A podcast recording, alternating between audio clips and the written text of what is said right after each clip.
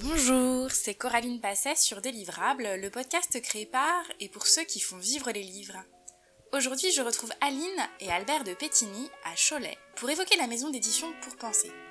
Alors, cette maison d'édition propose des livres pour enfants qui parlent aux adultes. Albert et Aline ont créé cette maison d'édition en 2002 et elle compte aujourd'hui plus de 60 auteurs et 130 ouvrages. Pour penser interroge dans ses ouvrages, aussi dans sa manière de les concevoir et de les rendre accessibles aux lecteurs, notre manière d'être au monde. Dans cet épisode, Aline et Albert nous parlent d'engagement, ils nous parlent de choix, de manière d'avancer en équipe, de décider de manière collégiale. On parle aussi de la jeunesse de Pour Penser, des auteurs de la maison, on parle d'édition indépendante, du choix de ne pas aller au salon de Montreuil ou de refuser le modèle de la diffusion dans la chaîne du livre classique. Cet échange m'a touché, il m'a poussé à réfléchir autrement. Mais je ne vous en dis pas plus et laisse la parole à deux voix dont j'espère vous découvrirez avec autant de bonheur que moi la singularité et la complémentarité. Belle écoute Bonjour Albert, bonjour Aline.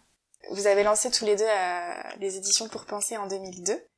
Qu'est-ce qui vous a poussé à monter cette maison d'édition? Quelles questions vous avez voulu soulever? Elle a été créée en 2002, mais avant, pendant deux ans, j'ai fait le choix de l'auto-édition. Avant, j'étais édité et j'ai continué ensuite à être édité par deux, trois maisons. Et là, en 99-2000, j'ai fait vraiment le choix de m'auto-éditer pour un livre qui s'appelle La princesse et la bergère et deux autres contes. Et en 2001, ça a été Tout est possible. Je me suis dit, bon, continuer à éditer comme ça un livre par an, voire plus, sans aucune structure, sans rien. Le statut d'auto-entrepreneur n'existait pas. Là, du coup, je me suis posé la, question de la structure. C'est parti de, mon désir d'auteur, d'être libre de publier mes textes comme je le souhaitais, parce que je savais que vu les, les thèmes que j'abordais et la façon de les aborder, je pressentais que je pouvais pas trouver une maison d'édition qui ne me fasse pas retravailler mes textes, qui euh, accepte mes dessins tels qu'ils étaient. Et, du coup, pourquoi ne pas avoir continué, pourquoi ne pas être auto-publié plus longtemps? J'étais auteur, mais il me fallait un statut en plus, que ça a été une URL qui a été créée en 2002. Vous avez créé tous les deux la maison pour avoir cette structure, mais à quel moment vous vous avez dit on va intégrer d'autres auteurs? Quand on a reçu un texte, on s'est dit on peut pas le laisser dans un tiroir. Vous me racontez? C'était Katia c'était les mots du cœur. Ah, c'était les mots du cœur. Euh, Katia Belsito, une autrice italienne, qui nous a envoyé un projet et on a lu le projet et on s'est dit bah ça on a envie de l'éditer. Et puis déjà c'était étonnant qu'elle ait réussi à nous trouver. Oui, mais à partir du moment où on commence, enfin c'est ça aussi la magie des choses. À partir du moment où tu commences à dire tiens il y a une maison d'édition, euh, il y a des auteurs qui arrivent, c'est incroyable. Et après, je dis souvent je suis devenu éditeur par accident parce que Aline était autrice et, et qu'il y avait ce besoin et que moi d'autre côté ce qui m'intéresse dans le métier de l'édition c'est transmettre et créer des liens. Transmettre et créer des liens je pourrais le faire dans d'autres métiers. Mais là le faire en lien avec ce que proposait Aline et puis les projets qu'on commençait à recevoir oui moi ça m'allait. Ça correspondait à des valeurs qui me parlaient. Ça a commencé comme ça. Mais c'est on n'a pas fait exprès. On n'a pas fait voilà on a juste on a non mais vraiment on n'a pas fait exprès. On vit simplement on vit on se nourrit des rencontres on s'est pas posé de questions, voilà. Et même le nom de la maison d'édition, c'était le troisième texte de La princesse et la bergère, qui est euh, Victor le petit ours qui pensait à l'envers. Mhm. Et on est parti de cette histoire de ce petit ours qui pense à l'envers pour se dire, tiens, ce qui peut être intéressant, c'est, bah, nous on va essayer de penser à la maison à l'endroit parce qu'on a envie qu'elle réussisse, parce que le petit ours il pensait à l'envers, parce que c'était à chaque fois, il pensait qu'à l'échec. Dans l'histoire, il apprend à penser à l'endroit. Et donc, euh, on a cherché un nom, et c'est une amie, c'est Eliane, qui m'a dit, mais pourquoi ce serait pas euh, pour penser à l'endroit? Et c'est intéressant parce que quelque chose que tu viens de dire, on s'est pas posé de questions. Et moi j'ai l'impression justement de, exactement l'inverse, parce que vous vous mm. en posez beaucoup de questions dans vos livres. Et puis je pense qu'on n'arrête pas de se poser des questions même en tant qu'humain. moi je sais que je peux pas ne pas poser de questions, c'est maladif chez moi. Hein. Oui, on je pense que l'un comme l'autre on se pose beaucoup de questions, on est toujours en train de retourner les trucs dans tous les sens. On est même fatigant, moi je sais être fatigante pour mon entourage à certains, à certains endroits. Par contre, j'ai toujours dit que pour les choses importantes de ma vie, je me suis jamais posé de questions. C'est une évidence. Ce sont des évidences. Si ce ne sont pas des évidences, ça me va pas. Donc pour les choses importantes de ma vie, je me suis jamais posé de questions. Et justement, quelles questions vous posez dans vos livres? Est-ce que vous pouvez nous en parler un petit peu? Alors moi, en tant qu'autrice, ça va être euh, en tant que personne, en fait, les, c'est ce qui m'intéresse et je les mets dans mes livres, mais euh, je les ai dans toute ma vie. Ce sont toutes les questions liées à qui suis-je? Donc moi, mon rapport à moi-même, qui suis-je et qui suis-je vis-à-vis de l'autre, qui est l'autre pour moi, le rapport à l'autre, le rapport euh, au monde invisible aussi. Et voilà, et donc ça c'est mon questionnement de vie et ça transparaît et je le mets dans mes livres, c'est normal. Et t'as commencé en disant je voulais avoir une liberté. Il y a des, des ouvrages que j'aurais pas pu faire publier ailleurs. Mm. Ouais, tout est possible, je suis persuadée que je suis là, j'aurais pas pu le caser ailleurs. Tout est possible, c'est sur la visualisation créatrice, c'est sur euh, l'importance du souhait, pas vouloir mais souhaiter, pas se mettre dans des systèmes d'attente. Faut remettre ça en 2000 quoi. Déjà en 2000, La princesse et la bergère, moi je parlais de contes philosophiques pour les enfants, les gens me regardaient avec euh, mais vous pensez qu'ils vont comprendre? Donc contes philosophiques pour les enfants en 2000, c'était euh, pour la plupart des personnes en dehors de leur monde. C'était pas quelque chose comme on en parle maintenant. Maintenant, euh, philosophie, euh, c'est même à l'école, c'est même euh, avec les petits. En 2000, c'était absolument pas le cas. Absolument pas. Qu'est-ce qui a changé? Pourquoi est-ce que en 2000, c'était si compliqué d'en parler? Et pourquoi maintenant ça s'est un peu plus installé, c'est devenu quelque chose de plus essentiel Je sais pas, je trouve que ça a changé, heureusement. Donc tant mieux. Est-ce que d'une manière ou d'une autre, même toute petite, toute petite, toute petite, on y a contribué? Voilà, il y a des personnes qui prenaient les livres en disant je sais pas si mon enfant va comprendre et puis qui se rendaient compte, qui revenaient en disant oh il a adoré.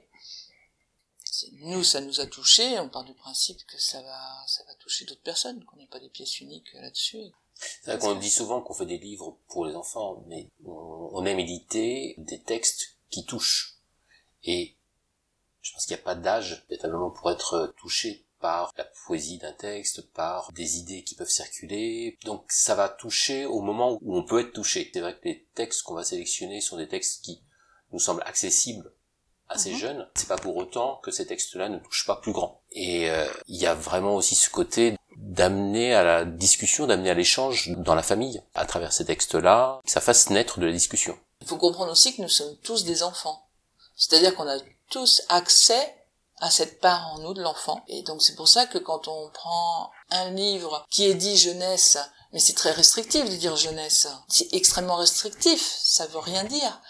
Un beau texte, une poésie, ce qu'on va qualifier prévert poète jeunesse il y a un côté, en fin de compte, absurde et presque pas juste, en tout cas presque insultant, je dirais presque. Dévalorisant peut-être. Dévalorisant, dévalorisant, de, de caser, de vouloir caser certains textes. Les mots, je, reprends les mots du cœur. Les mots du cœur, euh, il, a, il parle, et en fait plus aux adultes qu'aux enfants. Prenez un texte comme La Tache Rouge mais il n'y a pas d'âge pour le lire. Vraiment, il n'y a pas d'âge. Pourquoi il y aura un âge? Pourquoi on se priverait en tant qu'adulte d'aller trouver ces quelques lignes, parce qu'il n'est pas long, mais qui en disent tellement qui en disent tellement plus que des bouquins qui vont faire 150 pages d'adultes, des bouquins sérieux, euh, sur le même sujet. C'est vrai que quand on écrit pour parler à l'enfant, il y a ce côté, il faut aller à l'essentiel. On n'a pas le temps de se perdre. Voilà. Et souvent, quand on compare par rapport à, des livres, la, la, tâche rouge donc qui aborde le côté de la résilience, quand on va commencer à travailler sur ce thème-là pour des livres pour les grands, oui, on va être sur des, ouvrages de 150, 200 pages. Alors que là, en, 16 pages, on a quelque chose qui est assez direct. En 16 pages avec euh, pas que du texte en 16 pages. Non. Tout qui tient euh, sur un petite feuille à 5 quoi, hein, le texte. Hein. Et ça crée cette ouverture, ça crée cette ouverture d'échange sur ce thème-là. Puis on va toucher au cœur, on va pas toucher à la tête. On va s'adresser voilà à la partie sensible. Qu'est-ce qui t'a poussé à être artiste? Tu sais pas un pommier, pourquoi il fait des pommes? Qu'est-ce qui te pousse à faire des pommes? Je sais pas. Bah voilà. Je sais pas. Je, suis un pommier qui fait des pommes. Bah, la meilleure réponse que j'ai trouvée, c'est je suis un pommier qui fait des pommes. c'est réellement, c'est c'est j'ai pas d'autres réponses. Je sais pas faire d'autres réponses à cette question. Pourquoi un pommier fait des pommes Est-ce qu'il fait des études pour faire des pommes Est-ce qu'il se pose des questions sur le fait de pourquoi pas faire des bananes Est-ce qu'il est serait peut-être Non, il fait des pommes sans trop se poser de questions, quoi. Il fait des pommes parce que c'est sa nature de faire des pommes. Retourner le truc dans tous les sens, c'est la meilleure réponse que je puisse faire. Et toi, Albert, t'as une vie aussi avant bah, Ça reste ce que je disais au, départ sur euh, la question du lien et de la transmission. Créer du lien et transmettre. Et, et quel bilan là vous tirez de, ça fait quand même depuis 2002, ça va bientôt faire 20 ans. Ouais. Vous éditez 6 à 10 livres par an, je crois que vous avez 130 livres aujourd'hui au catalogue, donc très peu, tu m'expliquais ça, Albert, qui sont en arrêt de com, tous euh, sont encore... Euh, Quasiment, ouais. ouais. Euh, quel bilan vous, vous, faites de ces presque 20 ans avec vos pensées? Ah, c'est une belle aventure. Ouais, une belle histoire, une belle Ah aventure. ouais, une belle aventure humaine, familiale. C'est avant tout ça. Le reste n'a pas d'importance en fin de compte. Euh, Ce qui est important, c'est l'humanité qu'on en a ressorti. Le lien avec les personnes. Le reste, franchement, c'est du pipeau. C'est des fois on se demande, mais pourquoi on fait des livres quoi? Ça n'a pas de sens en fin de compte dans ce monde où il y a tellement, tellement de produits, où il y a tellement, qu'est-ce qu'on ajoute, qu'est-ce qu'on, qu'est-ce qu'on est en train encore d'ajouter des livres au livre, d'ajouter et en fait, en fait, les seules choses qui nous importent, c'est l'humanité de ce projet. Le pire, c'était quand on, on- quand je quittais le centre de Montreuil. Actuellement, là, c'est, c'est Montreuil. Quand je quittais Montreuil le soir, avec tous ces bouquins qu'il y avait autour de moi, et, et nous, avec nos petits livres souples, parce qu'on a toujours fait du livre souple, je me disais, mais, pff, qu'est-ce qu'on va rajouter neuf livres dans la multitude des livres jeunesse qu'il y a là? Oui, c'est des, tu, tu te demandes vraiment ce que tu fais, en fait. Et la seule vraie raison, c'est ben, parce que ça me nourrit, en fait, parce que au jour le jour, les rencontres, le lien, on a cette cette impression quelque part d'être utile, que ça que ça avance et que ça fait bouger des petites choses. Et en tout cas, ça nous fait du bien. Déjà rien que ça, c'est énorme. Et après, derrière, on fait beaucoup de salons. On a fait. on a fait. Il y a, Fut un il temps. fut un temps où on faisait beaucoup de salons. Et d'avoir des personnes qui te font des retours par rapport à des livres qu'elles sont venues acheter il y a trois ans, cinq ans, ou et là dernièrement, Ou 20 on commençait à avoir des personnes qui arrivaient avec leur enfant dans les bras et qui nous disaient ah c'est des livres que j'ai que, que j'avais quand j'étais petite. C'est magique, c'est simplement magique et de savoir que on a accompagné comme ça, c'est hyper touchant. Vous nous parlez un petit peu des auteurs chez Pour Penser? Ce sont des artistes, avant tout. On ne retouche pas leurs textes. On ne cherche pas à les modifier. Les rares fois où je l'ai demandé, les deux, trois fois ça m'est arrivé, je me suis excusé auprès des auteurs ensuite. Qu'est-ce qui m'a pris? Voilà, on prend le texte tel qu'il est et on laisse les personnes qui illustrent le, les plus libres possible. Parce que je pense qu'un artiste crée mieux en étant libre qu'en étant avec des directives. En tout cas, moi, c'est ce que je souhaite pour moi, donc euh, c'est ce que je souhaite pour les autres. Et du coup, comment vous définissez votre rôle d'éditeur? Je suis, je suis autrice avant tout, je suis autrice, je suis illustratrice. En fait, je me suis créé mon monde, voilà, et faire profiter d'autres personnes, euh, de ce monde à d'autres personnes, de cette zone de liberté euh, à d'autres personnes. C'est tout. Mon rôle, il, il s'arrête à peu près là. Albert, tu veux compléter? Moi, souvent, quand j'essaie d'expliquer mon rôle en tant qu'éditeur, notamment à des enfants, je dis, voilà, moi, je suis comme une sorte de, de courroie de transmission entre des personnes qui ont des projets d'écriture, de, de livres, et puis des personnes qui ont envie de découvrir, de lire. Et ben, mon rôle, c'est d'essayer de créer ce lien entre ces personnes-là. Voilà. Après, j'aime bien dire aussi que je suis collectionneur d'histoire. Ça, ça m'amuse. Parce que c'est vrai qu'on on collectionne, on, on a des histoires qui nous arrivent, on les collectionne, et puis on en prend soin, puis après on les repartage, parce que collectionner pour les garder dans un petit coin, c'est pas intéressant. Donc. et, et votre engagement Parce que moi, je, je ressens un engagement quand même euh, avec la maison d'édition Pour Penser. Il se traduit aussi dans votre manière de travailler depuis depuis le début, j'ai envie de dire. Est-ce que vous pouvez nous expliquer un petit peu comment vous comment vous travaillez? Ben, Hier, j'étais chez l'imprimeur, Ouais. qui est euh, qui est à une demi-heure d'ici. Ah, ça fait Donc, on est à 20 ans, Cholet Voilà, on est à Cholet, donc euh, il est aux épaisses. Ça fait 20 ans qu'on travaille avec lui. Le principal de, de ce qui est imprimé, est, enfin, est imprimé chez lui. On a on n'a jamais été euh, faire des devis à droite à gauche pour avoir le meilleur prix. Rien que de penser à ça, ça me donnerait la nausée. Nous, ce qui nous intéresse, c'est de travailler avec quelqu'un. On sait que les livres sont imprimés euh, vraiment avec avec une attention, avec avec de l'amitié, tout, tout ça. C'est pas juste euh, juste une impression vide. Voilà, il y a autre chose en plus. Puis c'est important, c'est important de faire travailler des personnes qui sont proches de nous euh, géographiquement. On trouve que ça c'est vraiment important. C'est le choix qu'on a fait, je regrette pas. Ouais, et puis c'est ce côté d'essayer d'être euh, bah, d'être cohérent par rapport à ce qu'on a envie de voir dans les livres, la manière dont, dont on a envie de les porter. On est vraiment sur un métier euh, d'artisanat en fait. On travaille vraiment à la manière d'artisan, donc c'est un prolongement de nous-mêmes. Ce projet de pour penser, c'est euh, une extension de, de ce que nous sommes. Si on était sur, euh, si on avait des idées euh, différentes, on ferait différemment. Là, en fait, on fait comme ça nous ressemble. Vous travaillez de chez vous aussi? Ouais, ouais, ça c'était un des souhaits, bah, c'était un des souhaits parce que quand on a commencé le projet, moi j'étais tout jeune papa, j'avais un deuxième enfant qui arrivait et j'avais envie de passer du temps avec mes enfants. Et, euh, Aline a toujours travaillé de chez elle. Euh, c'est toujours quelque chose que j'ai souhaité moi. C'est, dès 21 ans, euh, c'est j'avais deux enfants déjà et, et je voulais vraiment travailler de chez moi. je savais pas ce que j'allais faire, mais c'était une des choses qui était importante. Travailler de chez moi, ne pas avoir de patron, ne pas avoir d'horaire, pouvoir euh, faire quelque chose que j'aime et que financièrement ça tienne la route. Ah, c'était les cinq demandes que j'avais, ça aurait pu être n'importe quoi. Bon, c'est l'écriture et les cinq qui sont venus. Mais là encore, j'ai pas fait exprès.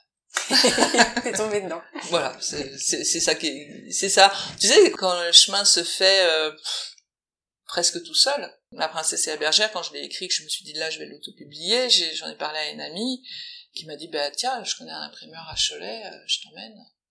Et Paul Tricoire, à ce moment-là, c'était l'imprimerie du centre, m'a dit euh, j'imprime et tu me payes quand tu peux. Et quand le chemin est trace comme ça, tu fais bah alors j'y vais on a cette relation de voilà de confiance, de savoir qu'on fait au mieux les uns pour les autres. Enfin moi, voilà, je trouve que c'est vraiment très très important.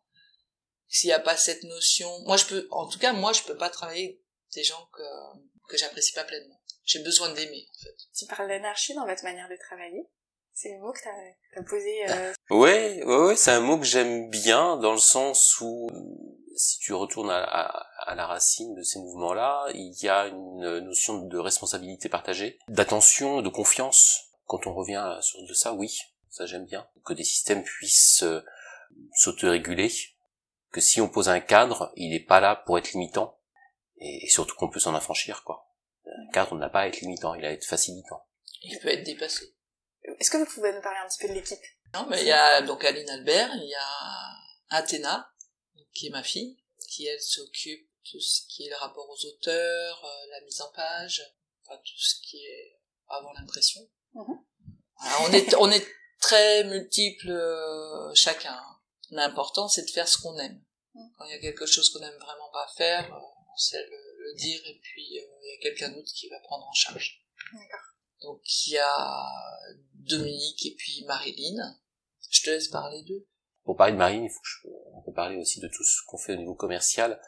Marine s'occupe de tout ce qui est vente hors librairie. Notamment, on travaille pas mal avec le réseau Biocop, des boutiques comme ça de, l'économie sociale et solidaire. Marine a aussi mis en place un, réseau de personnes qui aiment nos livres, qui utilisent nos livres dans leur profession, que ce soit des orthophonistes, que ce soit des thérapeutes, des personnes qui s'occupent d'enfants, et qui vont comme ça aussi parler de nos livres, ce qu'on appelle le réseau des jardinières tout ça en charge, et puis euh, des réseaux sociaux. Et Dominique, lui, s'occupe vraiment de toute la partie euh, du, site internet, euh, toute la relation avec les, personnes qui viennent sur le, sur le site, beaucoup aussi des billets du blog qui sont écrits par lui, puis bah, des salons. Donc vraiment une relation avec les lecteurs en, direct. Et puis actuellement, on a également Sandra, qui travaille pas mal sur le, le côté des réseaux sociaux avec Marilyn, et puis Lucas, qui est un alternant, qui travaille avec Dominique sur la partie commerciale actuellement à présenter à la maison de nouveaux points de vente. Et du coup, tu parlais de responsabilité partagée tout à l'heure, et t'insistais aussi, Annie, sur le fait que c'était important que chacun aime ce qu'il fait.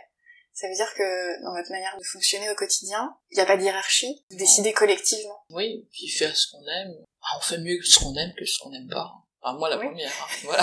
Donc, euh, c'est, je trouve que c'est la, moindre des choses. C'est le travail, on y passe du temps quand même.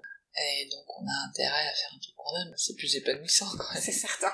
et donc dans les meilleures conditions possibles, parce qu'il y a faire ce qu'on aime, puis le faire dans de bonnes conditions. Euh, on prend soin euh, de nous en fait, euh, chacun prend soin de l'autre. S'il y en a un qui, ou une qui dit, là, faut que je fasse une pause, là, je ressens vraiment qu'il faut que j'aille me balader, bah, écoute, te balader. Parce que c'est important. Parce que le plus important, c'est pas ton travail, c'est toi. L'humain est plus important que tout le reste. Donc c'est par ça que vous avez commencé quand je vous ai demandé oui. quel bilan vous mmh. faites. Oui. le reste n'a pas d'importance en fin de compte si on met ça sur l'échelle des importances. Est-ce que vous vous définissez, est-ce que vous définissez euh, la maison d'édition pour penser comme un éditeur indépendant? Mmh. Oui. Alors pour vous, c'est qu'est-ce que c'est un éditeur indépendant? Au-delà de pour penser? Alors c'est une bonne question parce que c'est cette notion d'édition indépendante elle est pas mal questionnée actuellement. On vient de créer la fédération d'édition indépendante euh, au mois de au mois de mai avec euh, huit associations euh, d'éditeurs indépendants qui étaient plutôt en région. ça, ça fait partie des choses qui, qui m'amusent, moi, qui, qui m'intéressent, justement, de, dans ce côté de créer des liens. J'aime bien comprendre aussi comment d'autres maisons d'édition fonctionnent. Il y a, il y a huit ans, on a, on a participé comme ça à la naissance du, du Colibris, qui est donc l'association des éditeurs indépendants en Pays de la Loire. Donc maintenant est née cette fédération. Et la notion d'indépendance, pour moi, elle se caractérise déjà par le fait que le capital de l'entreprise appartient aux personnes qui y travaillent. Bon, c'est essentiel, parce que c'est par là que ça commence être propriétaire de ses outils de travail. Le fait que la ligne éditoriale soit également, que l'équipe soit maîtresse de, cette éditoriale, des décisions qui sont prises par rapport aux, projets qui vont être édités. Après, l'indépendance, moi me questionne toujours parce que j'aime bien parler d'interdépendance, parce que l'indépendance, euh, elle est souvent assez fictive parce qu'on est tous euh, en lien avec les autres. Bien sûr. Voilà. Donc cette euh, cette notion-là, elle, il est nécessaire de, de, la questionner mais voilà, c'est beaucoup sur une question de qui prend les décisions et de est-ce qu'on est à peu près mettre à bord dans son projet, quoi. C'est ça qui est essentiel. Tu peux nous parler un petit peu de, du projet autour de la Fédération des éditeurs indépendants? Pourquoi ça s'est monté et quel, quel est l'objectif?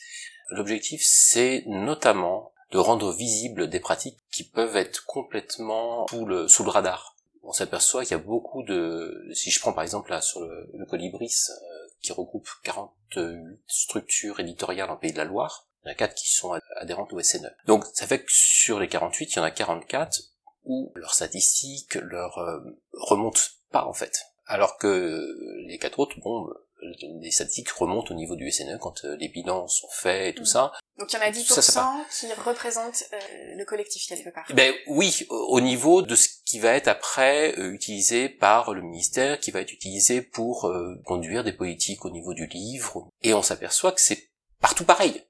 Donc il y a toute une activité du livre qui existe en France qui n'est pas vue, qui n'est pas comprise. Donc un des premiers travaux de la fédération, ça va être d'imaginer des indicateurs qui nous ressemblent nous, petites structures, et de grande variété, parce qu'il peut y avoir des, des maisons qui sont constituées de une personne, d'autres qui peuvent être constituées en association avec des personnes qui n'arrêtent pas de changer, d'autres comme nous avec 5, 7 personnes ou des plus grosses. Donc il y a une grande variété d'acteurs et de réussir à imaginer des indicateurs qui permettent de donner une image qui soit aussi représentative que possible de cette diversité-là, de manière déjà à ce que on ait conscience de qui nous sommes. Parce qu'aujourd'hui, c'est vrai que quand on regarde les, chiffres de l'édition, on regarde le, monde de l'édition tel qu'il est présenté, on est beaucoup à se questionner, à se dire mais c'est pas ça que nous, c'est pas ça que nous nous vivons. Est-ce que tu pourrais nous donner un exemple de réalité qui est très importante pour vous, mais qui est pas forcément euh, représentée, qui remonte pas assez dans ces radars justement? Nous, par exemple, la, la librairie, en temps normal, hein, parce que là, depuis deux ans, c'est un peu compliqué avec les salons. Mais la librairie, en temps normal, ça représente 25% de notre chiffre d'affaires. Donc la librairie, c'est un canal, et, c'est vrai que beaucoup de gens, quand ils vont chercher un livre, ils vont aller le chercher en librairie. Mais pour exister à notre échelle, il y a bah, des salons qui sont essentiels, ce lien direct avec euh, avec les lecteurs, avec les familles lectrices. Il y a toute la vente qu'on est capable de faire à travers un site internet ou à travers la VPC autre. Et puis, il y a toutes les personnes, tous les magasins qui peuvent avoir un rayon livre qui est en lien avec l'objet du livre. Quand on fait des livres sur le jardinage, c'est intéressant d'avoir des livres dans des magasins de jardinage. Quand on fait, euh, voilà, il y a, plein d'endroits où le livre peut être présent et c'est pas, anodin pour des structures comme ça. Il y a également une pratique dans la petite édition, c'est bah, de se vendre les uns les autres d'avoir des, stocks des autres éditeurs et quand on va sur des, des marchés de pouvoir proposer les, les, livres des uns et des autres. Ça, c'est des pratiques qui sont totalement invisibles autrement. Des, des choses comme ça, il, en existe une sorte d'inventaire à faire. Ouais. Là, on prévoit euh, des assises de l'édition indépendante. Alors, il y en a eu à Pamplune au niveau de l'Alliance internationale. Euh, on est en train de prévoir avec la fédération des assises qui auront sans doute lieu début 2023 à Marseille. D'accord. Et l'idée, c'est justement que ces assises-là soient l'occasion de réunir un maximum de personnes autour de ces questions-là, de mieux se connaître et de créer du lien aussi avec euh, les autres acteurs. Dans la fédération, il y a aussi une association qui, moi, me, me plaît beaucoup, ouais, qui m'apporte beaucoup, qui est euh, l'association pour l'écologie du livre, qui est à ma connaissance une des seules associations vraiment euh, qui inclut, c'est une association qui est née, qui, qui a été créée par une libraire Anaïs et puis un auteur marin et qui regroupe aujourd'hui une grande multiplicité d'acteurs et d'actrices du monde du livre et de la lecture Et ça permet des échanges vraiment intéressants. Parce que là, encore une fois, on remet vraiment l'humain au centre du, euh, au centre du projet. Quand on parle de livre, on parle avant tout du contenu, de qui le fait et de pourquoi on le fait. La, partie euh, feuille imprimée, c'est euh, c'est vrai sur la fin. Et donc l'impact écologique d'un livre, c'est pas que la partie imprimée. L'impact écologique d'un livre, elle est également dans sa manière d'arriver jusqu'au lecteur. C'est des champs de réflexion qui sont intéressants, non seulement de réflexion, mais en plus, on commence à arriver sur des questions d'action. Là, on, prévoit de travailler sur un squelette de site internet aussi léger que possible pour aussi réduire l'impact numérique et qui puisse être ensuite réutilisé par des éditeurs de façon libre de regarder également de faire un point sur quels sont les, logiciels open source qui peuvent être utilisés de façon simple et efficace par les acteurs du livre. Il y a tout, ce travail-là qui est qui est en cours toute la chaîne est concernée par cette réflexion autour de l'écologie. C'était euh, c'était Charles Edouin qui était intervenu dans le podcast dans un précédent épisode et qui en parlait aussi. Euh, soulève beaucoup de questions, mais dont les réponses ne sont pas si simples. Le principe même, par exemple, il m'expliquait quelque chose qui moi euh, n'était pas du tout familier, mais que le principe d'une empreinte carbone pour le livre, c'est très compliqué à calculer. Donc, est-ce que les indicateurs quantitatifs, par exemple, est-ce que c'est forcément les bons pour communiquer une information au lecteur, pour euh, la, façon. Ah, déjà, la première, euh, une des premières choses, c'est euh, regarder où le livre est imprimé. Bien sûr. Déjà ça. ça c'est le plus visible, j'ai envie de hmm. dire. Oui, c'est le plus visible, mais ça c'est visible par n'importe qui. C'est vrai. Voilà, c'est déjà un premier réflexe à avoir. Après, je pense qu'il y a aussi à remettre en question la diffusion du livre et tout le système de vente du livre en librairie. Qui, je veux dire, quelqu'un arriverait avec un, un schéma pareil aujourd'hui, il serait jeté parce que la surproduction vient de ce système-là en grande partie, à mon avis. Tu nous expliques un petit peu plus ce que tu veux dire? Pour, euh, en fait, la, la librairie, la, librairie est un vaste dépôt-vente en fin de compte, puisque mhm. l'éditeur, euh, les livres, l'éditeur au bout de six mois euh, va les récupérer, va récupérer une partie du, du, stock. Le diffuseur peut avoir mis 3000 livres en librairie, l'éditeur a reçu des sous pour ces 3000 livres. Au bout de six mois ou moins on va lui en retourner 2800, plus ou moins défraîchi, et il va falloir qu'il redonne l'argent pour ces 2800. C'est ingérable financièrement. C'est-à-dire que l'éditeur, pour avoir des sous pour repayer, alors que ça fait six mois ou voire plus, l'argent il a été dépensé, il va falloir quelque part qu'il renourrisse la bête, qui va remettre un, livre dans le circuit pour pouvoir avoir de l'argent contre les 3-4 euh, 000 livres qui sont... C'est une espèce de boucle comme ça qui est malsaine qui crée de la surproduction parce que pour être présent dans beaucoup de librairies, ben on va imprimer plus que ce qu'on va vendre. Donc on sait très bien qu'il y a une partie qui va partir au pilon obligatoirement. C'est tout ce système-là qui est à, à repenser, à revoir. Et en fin de compte, je connais quand tu, moi j'ai parlé à, des libraires ou des anciens libraires qui m'ont dit mais c'est euh, le système il est marché sur la tête des éditeurs euh, qui sont pas contents du système et, et malgré tout quelque part comme c'est seul système qui est pas tellement remis en cause que ça, eh bien, on continue à nourrir la bête. Donc comment on arrête de nourrir la bête aussi? Déjà en, en imprimant euh, moins. Au plus juste. Au plus juste, déjà ça. En refusant le pilon. Il faut déjà euh, arrêter de se dire je vais pouvoir pilonner. Déjà, arrêter ça dans le schéma. Pilon qui est devenu une normalité, moi ça, me fait penser, à, on parlait du salon euh, de Montreuil tout à l'heure, quelque chose moi qui m'avait beaucoup surprise au premier salon où j'ai participé il y a plus de dix ans c'est que les livres qui ne s'étaient pas vendus euh, partaient pour beaucoup de, maisons d'édition. Ça coûte plus. En fait, la problématique, pour le dire simplement, c'est que ça coûte plus cher à réintégrer en stock qu'à pilonner. C'est voilà la problématique économique. Bah, si on compte que l'impression, si on compte le, le, le coût écologique, non? À un moment donné, faut arrêter de penser euh, ah ben je vais pouvoir faire ça parce que je vais pouvoir le jeter, je vais pouvoir le détruire. Déjà, à un moment donné, puis, plus personne n'est responsable, vous parlez à, n'importe quoi, c'est, ah bah oui, mais bon, c'est comme ça que ça se fait. Il n'y a pas de réflexion sur, ben oui, mais comment on peut faire autrement? Faut juste arrêter de donner son accord, puis faire autrement. Nous, on n'a jamais pilonné. On n'est pas euh, des super-héros, quoi. On s'est juste posé des quelques questions et refuser certains systèmes.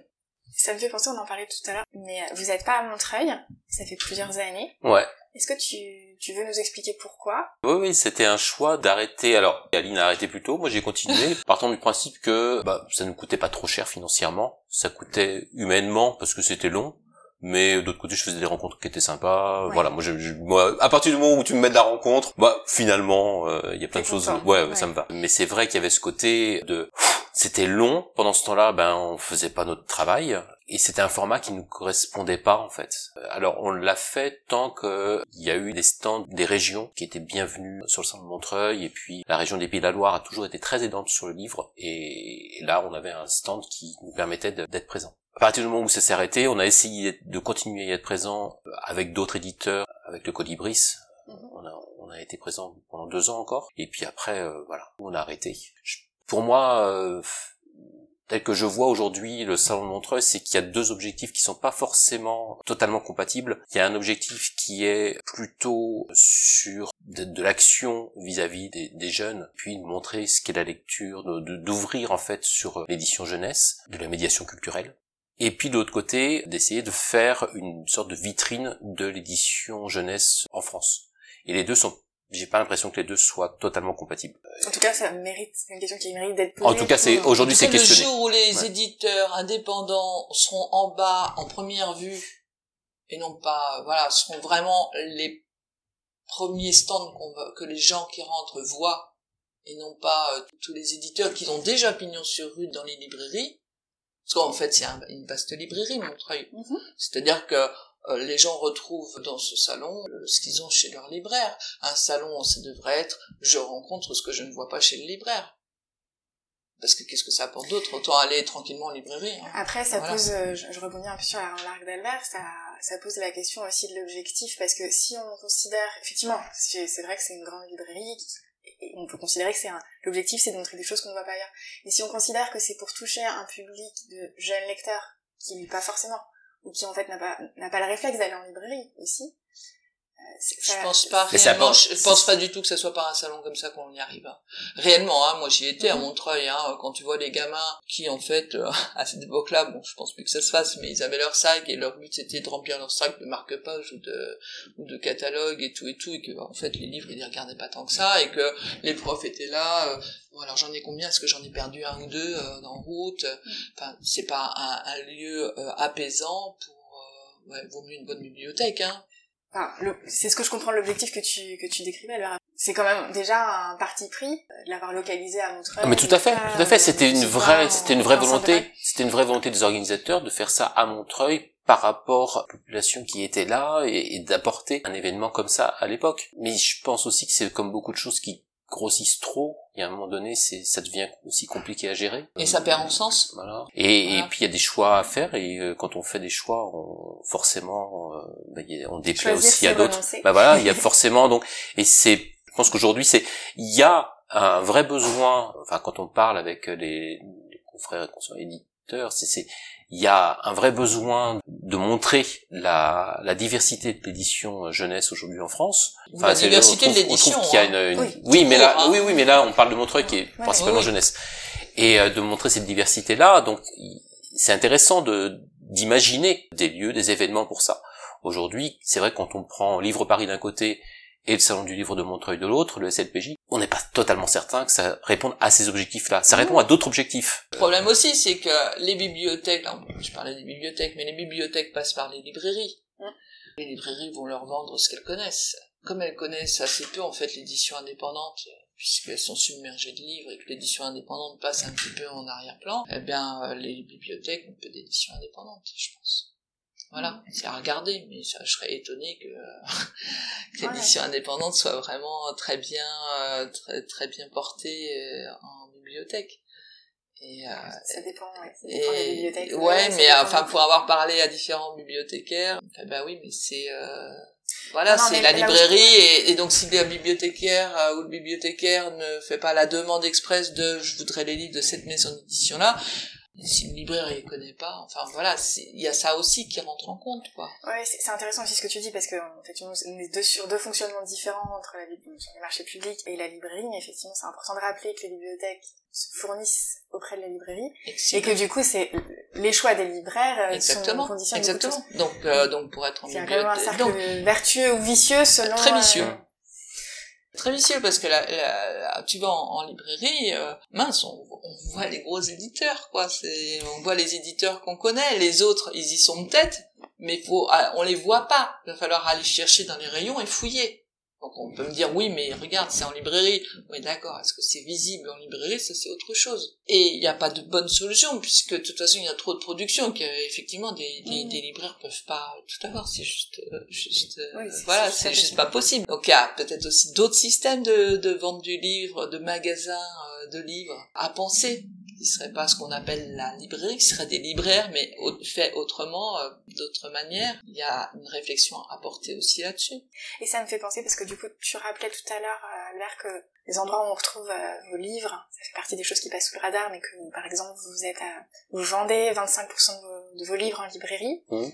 Tu nous rappelles aussi, euh, Aline, que la librairie est un canal, mais c'est pas le seul, et puis qu'il y voilà, y a des choses à réfléchir, des... Heureusement que c'est pas le seul, hein. Autrement on n'aurait pas tenu 20 ans. Si ça avait été le seul, on aurait fermé boutique au bout de 5 ans. Mais euh, vous n'êtes pas diffusé, si je dis pas de bêtises. Vous Non, êtes on est distribué par pollen.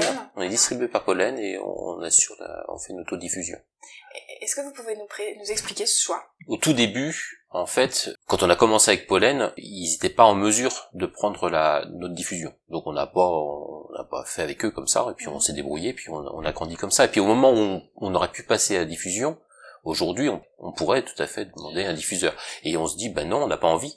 On n'a pas envie parce que en plus c'est vraiment d'autres systèmes. C'est-à-dire que à partir du moment où tu commences la diffusion, tu pars sur des programmes qu'il faut commencer à, à- à expliquer aux libraires quasiment 12 à 18 mois en avance.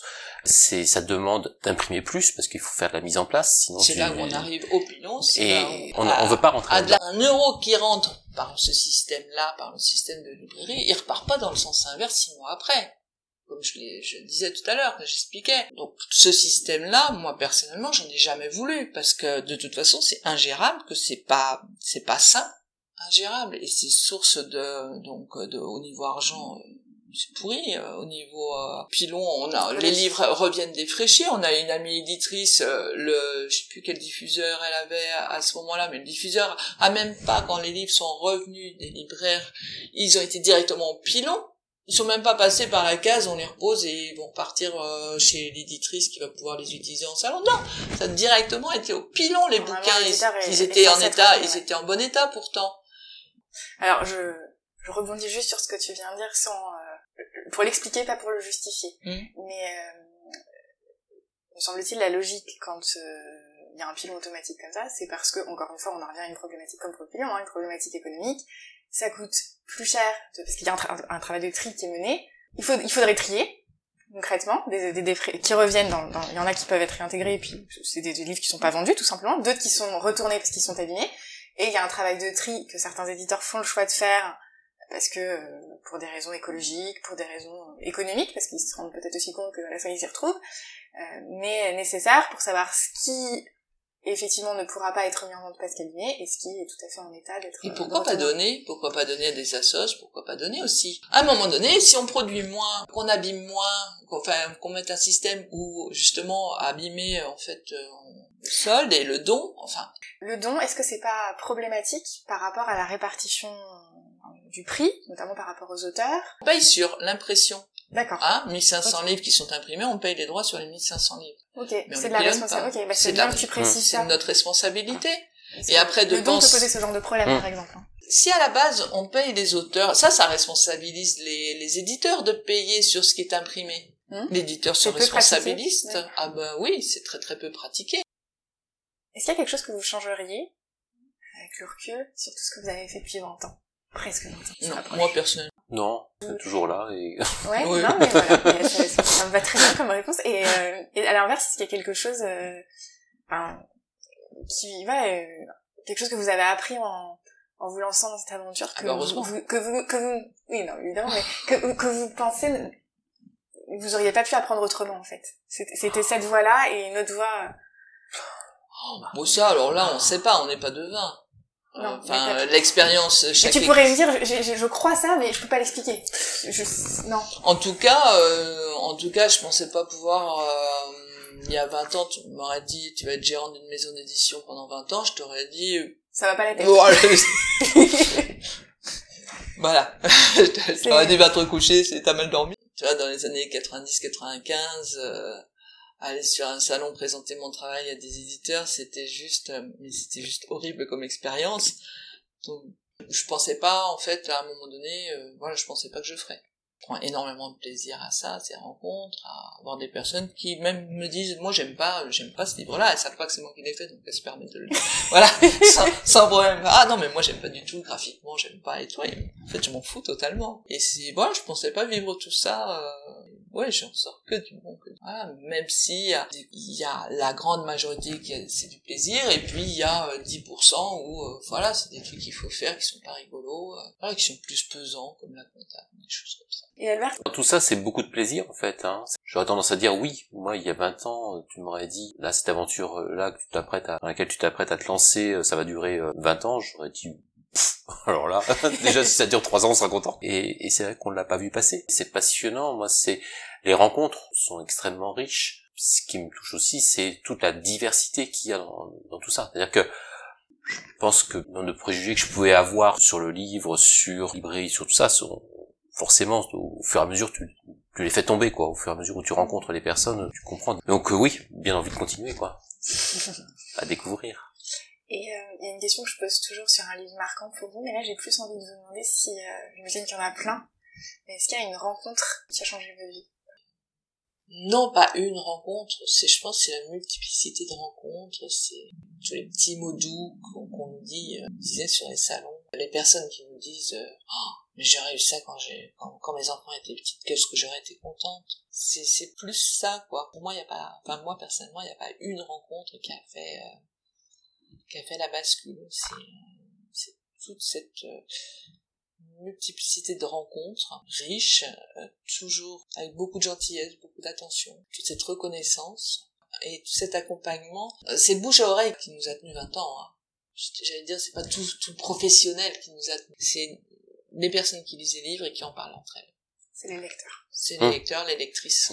Si on tient, c'est grâce à eux. C'est pas grâce euh, au, au monde du livre, au monde professionnel du livre. Ça, ça vient en plus. Ouais, c'est une mais, supplémentaire. Voilà, et qui est importante. Mais le plus du plus, c'est le lecteur. Et je rejoins tout à fait Aline hein, sur le fait, sans ces multiples petites rencontres égrenées au fil des, des, années, et puis et de voir aussi, euh, et ça continue sur les réseaux sociaux, on a tous les retours qu'on peut avoir, c'est c'est juste génial quoi. Parlais une fois avec un un gars sur un salon qui me disait voilà oh c'est dur le salon parce que on s'en prend plein la plein la tronche. Je dis bah, moi j'adore trop les salons quoi. C'est là je viens me je viens me ressourcer en fait sur les salons. et, euh, et, lui c'était euh, voilà c'était dur quoi. Il faisait pas du tout la même chose mais et mais c'est vrai que oui ce, ce retour des lecteurs et lectrices c'est toujours c'est ce qui nous oui c'est ce qui nous a fait tenir en fait. C'est pour ça que les salons nous manquent, ils nous manquent pas sur euh, sur le côté financier, euh, le côté financier, euh, mais ils nous manquent sur ce retour-là. Donc j'essaye moi d'une autre manière, je, je, fais autre chose, je fais des des soirées de partage autour d'un thème, je vais chez les personnes, je propose ça pour rencontrer en fait, pour être en, en échange avec les gens. Donc je, je propose qu'on a des soirées, des, voilà, du partage autour euh, du thème notamment de l'intuition. Ça fait des belles soirées, des beaux échanges. Sous une autre forme Une autre forme, c'est autre chose, c'est autre chose que le salon, c'est autre chose, mais c'est chouette, c'est très très chouette. Est-ce que vous voudriez ajouter quelque chose? Ben merci. Oui, merci. ben, merci à vous. Merci à vous. Merci Je vous donne rendez-vous jeudi prochain pour poursuivre cette réflexion. Retrouvez Délivrable, le podcast dédié aux professionnels du livre, dans les semaines et mois qui viennent, tous les jeudis, pour parler cycle de vie du livre, questions, transmissions et réponses dédiées pour que vivent les livres dans toute leur diversité. Lire, écouter, parler et échanger. Je vous parlerai de situations concrètes. À chaque fois, vous trouverez sur le site www.délivrable.com des notes de l'épisode vous pouvez dès aujourd'hui suivre son actualité sur Instagram et LinkedIn sous l'identifiant délivrable. Attention, sans et. Et surtout, n'hésitez pas à partager ces podcasts à vos collègues si vous pensez qu'ils peuvent leur être utiles. À bientôt!